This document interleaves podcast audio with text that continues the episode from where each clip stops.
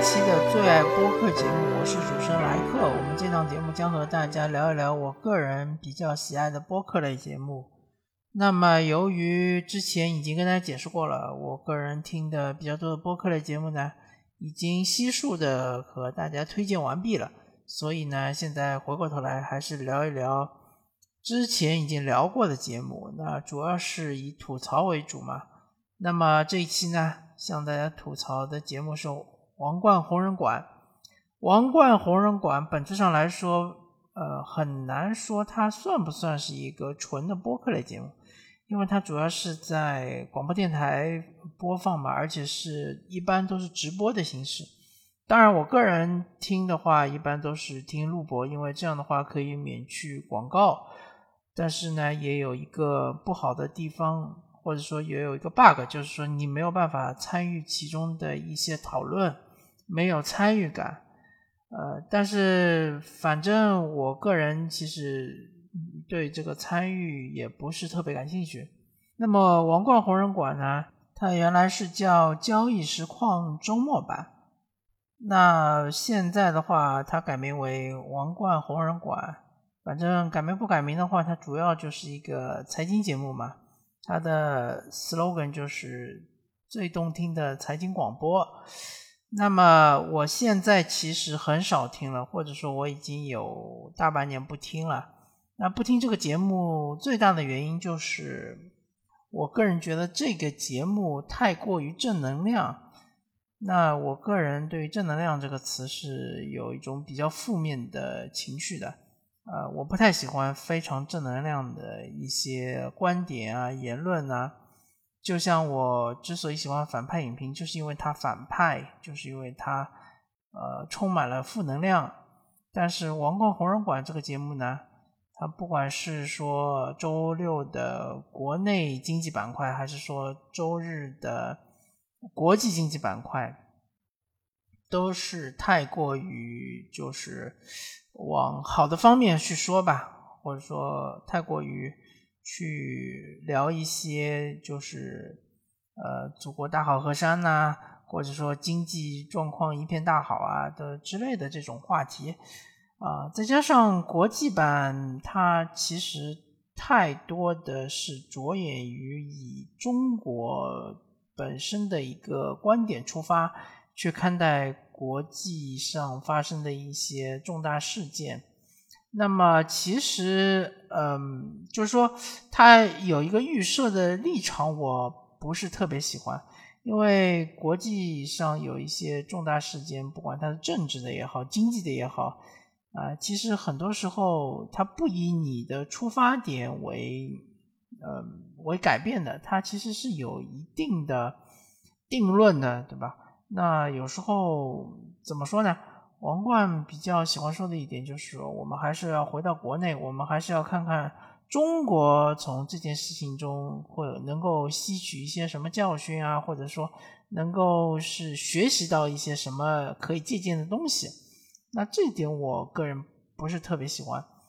那然后。还有一个，嗯，我个人比较遗憾的地方就是说，他常常就是聊到比较高潮或者比较兴致的地方，就突然插了广广告。当然，这个东西其实呃也是不可避免的，因为毕竟《王冠红人馆》这个节目，我看了一下，在蜻蜓 FM 上面收听量一一期也有几一两千万。然后直播的话，其实也有很多人在收听，那所以说它的广告金主还是要就是服饰好的，对吧？该插广告的时候还是得插广告，但是因为有的话题可能正是要聊到一个，呃，我个人就是比较想知道后面的结果，他们聊出一个什么结论来的时候，这个话题就戛然而止了。那这样的话，其实啊还比较尴尬，呃，而且我个人对于今天 FM 的对于这个节目的收收听的这个呃效果也不是特别的满意，所以说呢，呃，就在大概是疫情开始的那段时间就开始放弃了，放弃这个节目了。皇冠红人馆，当然它的背后的制作团队非常强大。他王冠本人是金话筒获得者嘛，他本身的呃技术水平是没有问题的。但是受制于体制嘛，毕竟王冠它是隶属于中央人民广播电台，所以说呢，嗯，在有一些评论上面呢，需要就是把握一个大的方向，而不能做一些比较犀利的或者比较辛辣的评论。呃，当然不是说所有的节目都是很正能量，有也有一些是批评的，对吧？批评国内的一些。呃，就是不好的现象，但这些是极少数，极少数。呃，而大多数的确实是说这个我们的形势一片大好，然后经济是欣欣向荣，对吧？然后人民的生活水平是逐渐提高，就是呃，总结下来就是这么一些片汤呃片汤话。然后在国际版嘛，就是国外都是水深火热。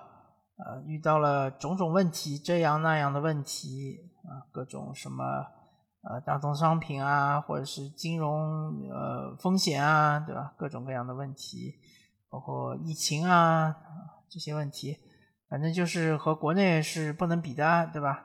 就就就这些套路吧。然后再加上他的两个专题节目，一个是职场红楼系列，一一个是贸易打造的世界，这两个专题呢。一开始听还是有点意思的，因为我个人对《红楼梦》不是特别熟悉嘛。然后贸易打造的世界呢，呃，也是说到就是是呃这个十六世纪到现在为止的一些就是和贸易有关的一些历史吧。但是后来听下来。不知道为什么就感觉越来越索然无味了，所以说呢，呃，就彻底放弃了这个节目。那么这期对于黄浩黄我的吐槽呢，就说到这里，感谢大家收听，下期再见，